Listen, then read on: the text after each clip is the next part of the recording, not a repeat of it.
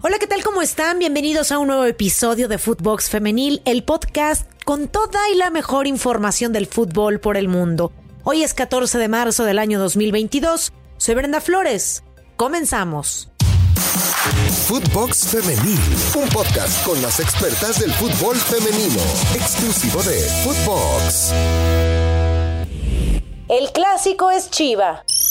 El clásico femenil sí tuvo color pues este se pintó rojiblanco con la victoria 2 a 1 de Chivas sobre el América, en un duelo en el que las tapatías fueron demoledoras en la segunda mitad. Ambos conjuntos dieron muestras de cómo deben jugarse este tipo de partidos, pues la mayor parte del tiempo se vivió con demasiada intensidad. Además, todo el duelo transcurrió sin percances, tanto en la cancha como en las gradas. Las Águilas comenzaron ganando con anotación de Katy Martínez en una marcación polémica de penalti. Sin embargo, las del rebaño lograron darle la voltereta gracias a las dos anotaciones de Licha Cervantes, quien llegó a ocho tantos en esta rivalidad y se convirtió en la máxima anotadora del Clásico Nacional, superando a Daniela Espinosa, quien ostentaba dicho puesto con siete goles. Al término del encuentro, Juan Pablo Alfaro se mostró contento con el triunfo es, bien sabido que no, se enfrentan y no se juegan de la misma manera. Obviamente tratamos de, hacerlo siempre de la misma manera, pero siempre hay un, ingrediente especial que soy muy puntual que es el, orgullo de, ganar al, al hacer rival, en este caso América. Entonces, nosotros necesitamos entender bien que estos partidos son diferentes. Entonces, siempre tenemos que dar lo mejor, nuestra mejor versión, obviamente para beneficio del equipo. Y esas son las palabras que, necesitamos y que ellas deben de saber siempre tener bien, bien presente de que los clásicos se deben de jugar a tope. No, te puedes guardar nada, no puedes dejar nada.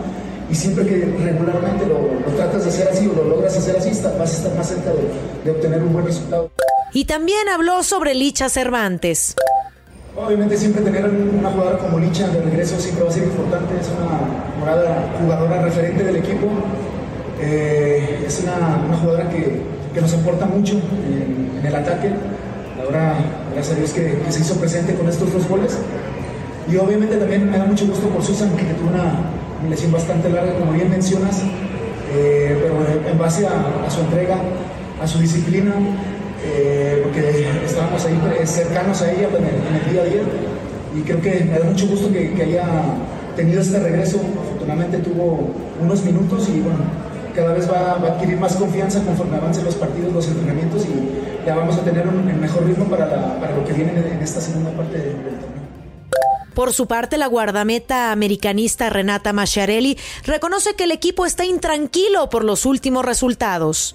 Sí, no, como lo dices, ¿no? Esos dos partidos de Monterrey este, fuimos superiores en todo, pero las desconcentraciones, bueno, de Monterrey fueron más otras cosas que no voy a comentar, pero um, no sé, o sea, obviamente mal sabor de boca como, como equipo porque lo das todo y no se te dan las cosas uh, por desconcentraciones este, que deberíamos tener más controladas, pero sé, o sea, tenemos que reponernos. Nos ha pasado antes que en, el torneo regular nos pasa esto y en liguilla la sacamos. Entonces tenemos que tener esa mentalidad de que lo que pasa en, el torneo regular no, no sentencia eh, cómo somos, un, o sea, lo que somos como equipo, no sentencia la liga. Entonces, nada, aprender de eso y seguir para adelante, que obviamente el equipo está para mucho más. Con la victoria, Chivas Femenil suma 24 unidades en el subliderato de la Liga MX Femenil debido a la diferencia de goles con Rayadas, quienes además mañana tendrán su partido correspondiente a la jornada 10 cuando enfrenten al Necaxa Femenil. Tri Sub-20 subcampeón. La selección mexicana sub-20 que obtuvo su boleto a la Copa del Mundo de la especialidad que se realizará en Costa Rica perdió la final del premundial de la CONCACAF ante Estados Unidos.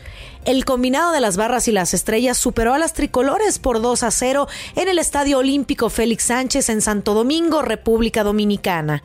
Con apenas dos minutos en el reloj, Domínguez se vio mermada y debajo del marcador gracias a la anotación de Michelle Cooper. Y antes de terminar la primera mitad, Talía de la Peruta puso el 2 por 0, que a la postre sería el definitivo tras marcar desde los 11 pasos. Maribel Domínguez, entrenadora del Tri, al finalizar el encuentro aseguró que su equipo se encuentra tranquilo tras perder en la final del premundial de CONCACAF. estamos tranquilas, tenemos un boleto donde creo que el fútbol lo más padre que tiene son las revanchas. Por lo tanto, hoy eh, nos toca mm, perder contra un rival fuerte, contra un rival que tiene una muy buena estructura y que siempre lo han trabajado, pero estoy muy orgullosa de las jugadoras, estoy orgullosa de mi equipo. Pienso que ahí hay muchas cuestiones, pero aquí lo importante es que las tenemos claras y que tenemos que trabajarlas lo más pronto posible pero estoy orgullosa de ellas, del trabajo, de la pasión, de la entrega que hicieron, sobre todo de la unión que han formado, de esta gran familia. Y eh, estoy segura de que vamos a ir al Mundial al 100% de nuestra capacidad y eh, seguir dando esa, esa felicidad a, a México, a nuestro fútbol y lo seguiremos trabajando de la mejor manera. Tenemos mucho tiempo para llegar al Mundial de mejor forma. Pese al mal sabor de quedarse con el segundo lugar de la competencia, la estratega dejó en claro que el objetivo más importante se logró. Nosotros tenemos que estar bien conscientes y con los pies sobre la tierra de que tenemos un proceso. Y no vamos a adelantar ningún proceso. El proceso más importante es el que viene. No se cumplió el objetivo de ser campeonas, pero se cumplió el objetivo más importante que es ir a ese mundial. Por lo tanto, nosotros seguiremos puliendo cosas, seguiremos trabajando y, e ir a hacer un mundial dignamente y representar a México como se merece. Ya lo que venga más adelante, pues se va a tener que dar, pero estoy segura de que esas chicas, estas 20 chicas, con todas las chicas que se han quedado fuera eh, de, de esta convocatoria, se puede trabajar para tener un equipo que pueda trabajar en unión y sobre todo representar a la playa de México en cualquier torneo que se presente. Cabe recordar que el Mundial de Costa Rica se llevará a cabo del miércoles 10 de agosto al domingo 28 del mismo mes. En casa, las poblanas mandan. Puebla Femenil se enrachó en casa, le ganó a las Bravas en el Estadio Cuauhtémoc y ligó su tercer encuentro consecutivo con victoria como local. El equipo de la Franja le pegó 2 a 1 a las fronterizas que dieron un buen partido, pero no pudieron mantener el ritmo y terminaron cayendo en la jornada 10 del Grita México Clausura 2022 en un buen duelo. De entrada, un duelo bastante movidito. María Sainz mandó a las camoteras al frente en el marcador cuando aprovechó un pase desde la banda derecha. La defensa fronteriza se voló y la artillera llegó plena frente a la arquera de Bravas para fusilar y adelantar a las locales en el marcador a los 15 minutos. Sobre el final del primer tiempo, Andrea Hernández estrenó con Bravas al minuto 45. Para el complemento, Puebla saltó con intensidad a full y apenas a los 10 segundos volvió a tomar la ventaja en el marcador. Al final, Fátima Arellano fue la villana del encuentro para las fronterizas, pues se voló en el primer tanto y también cometió un error en el segundo gol. Con el resultado, Puebla Femenil llegó a 10 puntos en el torneo y tiene esperanza de salir un poco del sótano de la tabla, mientras Bravas siguen en el último lugar. Super Guerreras. En un encuentro que tuvo de todo, Santos venció 3 a 2 a Cruz Azul y sumó tres puntos de oro para escaparse del sótano. La figura, Mariela Jiménez. Las laguneras sacaron su ADN porque aún con una jugadora menos, sufrió y consiguió una victoria necesaria en los puntos y en el ánimo. Cintia Peraza y Mariela Jiménez en dos ocasiones fueron las autoras de los goles. Gabriela Álvarez y Michelle Montero anotaron por la máquina. Un partidazo de principio a fin, con dos equipos que no se guardaron nada. Cruz Azul necesitaba ganar para meterse en zona de liguilla y Santos para quedar lejos del sótano. Fue un arranque furioso para las guerreras, porque Cintia Peraza marcó lo que podría ser el gol de la jornada a los cuatro minutos y Mariela Jiménez la aumentó a los seis minutos. Gabriela Álvarez descontó a los 40 y Cruz Azul se llenó de esperanza. Mucho más cuando sobre el final de la primera etapa, Lourdes de León se marchó expulsada. Las guerreras salieron al segundo tiempo a aguantar el resultado, pero duró hasta los 60 porque la costarricense Michelle Montero puso el empate para la máquina. Pero Santos lo ganó a puro corazón. Mariela Jiménez se vistió de heroína a los 76 y decretó el 3 a 2. Jiménez le dio su segundo triunfo a las laguneras en el torneo. Escucha sus impresiones al término del partido. Pues me siento súper feliz. Ese gol le dediqué a mi abuelita que está un poco enferma, pero me siento tan feliz porque las cosas no se habían dado, los resultados. Estábamos cerca de conseguir el triunfo y gracias a Dios se lograron los. Me siento súper orgullosa de mi equipo que nunca dejó de, de luchar a pesar de que tenemos una jugada menos y es el ADN que siempre luchar hasta el final. De la mejor manera, ahorita para arriba, seguir luchando cada partido y por qué no empezar otra vez en liguilla. Un verdadero triunfazo para las guerreras que llegaron a siete unidades en el torneo y saben que con un par de triunfos consecutivos pueden meterse en la pelea. Cruz Azul se quedó con las ganas de sumar y no alcanzó a meterse entre los primeros ocho. No se hacen daño. En un partido para el olvido por la cantidad de errores, Mazatlán y León empataron sin anotaciones. A pesar de que la fiera propuso, hubo pocas emociones y faltó punch por parte de ambas escuadras. Una vez en la segunda mitad, la escuadra sinaloense tuvo una clara para llevarse la victoria. De malas porque una gran intervención de la arquera Ángeles Martínez evitó el daño. Con este resultado, las cañoneras se quedan con nueve puntos en el lugar 13, mientras que las Esmeraldas, con las mismas unidades, se colocan en el puesto 10 por diferencia de goles. Estas fueron las palabras del profe Juan Carlos Mendoza tras el empate. Nosotros fuimos desde el primer minuto de juego un equipo que, buscó ser protagonista. Eh, creo que el primer tiempo eh, hicimos un muy buen juego, propusimos el partido, tuvimos el control del juego, bastante llegada. Creo que no terminamos eh, por meter un gol porque por el último toque, ¿no? que nos sigue costando mucho, la definición, el último pase que a veces en el fútbol es lo más complicado, es, es lo que nos estaba faltando. Para la siguiente fecha, Mazatlán visitará a Juárez, mientras que León recibirá a Puebla. Equipo competitivo.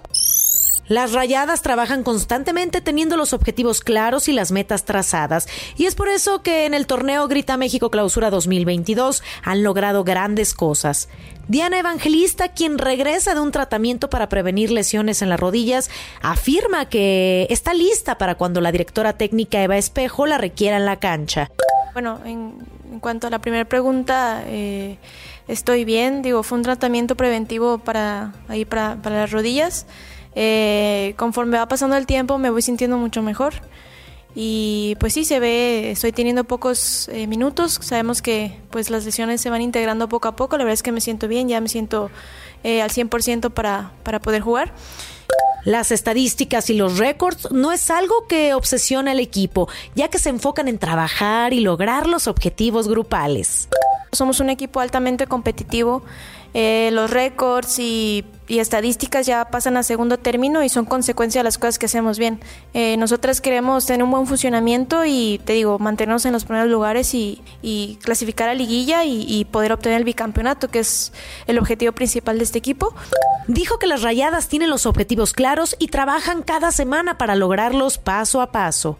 Los ocho juegos ganados de ese día yo me enteré que habíamos empatado y realmente la mayoría se enteraron. Realmente son, son cosas que no, que te digo, pasan a segundo término, nosotros no, pues no nos preocupa nada de eso, a nosotros lo que nos preocupa y nos ocupa es el funcionamiento del equipo y creo que así se ve reflejado. A nosotros nos preocupa que lo que entrenemos en la semana no nos salga en el partido o que eh, Eva mande un cambio a ajustar y que no nos salga porque estamos haciendo pases malos o porque no entendemos. Yo creo que eso es lo que parte que más nos preocuparía a nosotras el funcionamiento, que lo que se trabaja en la semana se puede aplicar en el día de juego.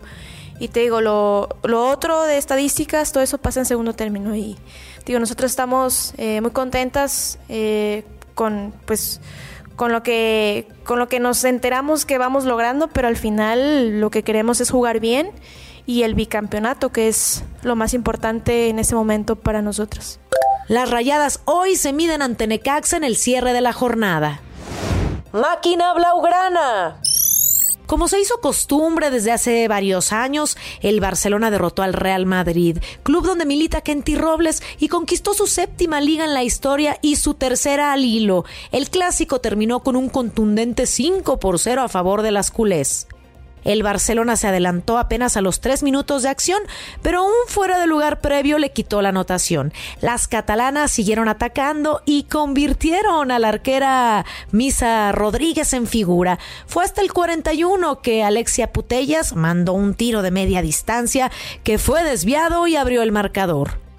Ya que encontraron la clave, el Barcelona se volcó al frente y apenas un minuto después, la propia Putellas tomó un balón dentro del área, recortó y le pegó colocado con el interior del pie para poner el segundo de la tarde.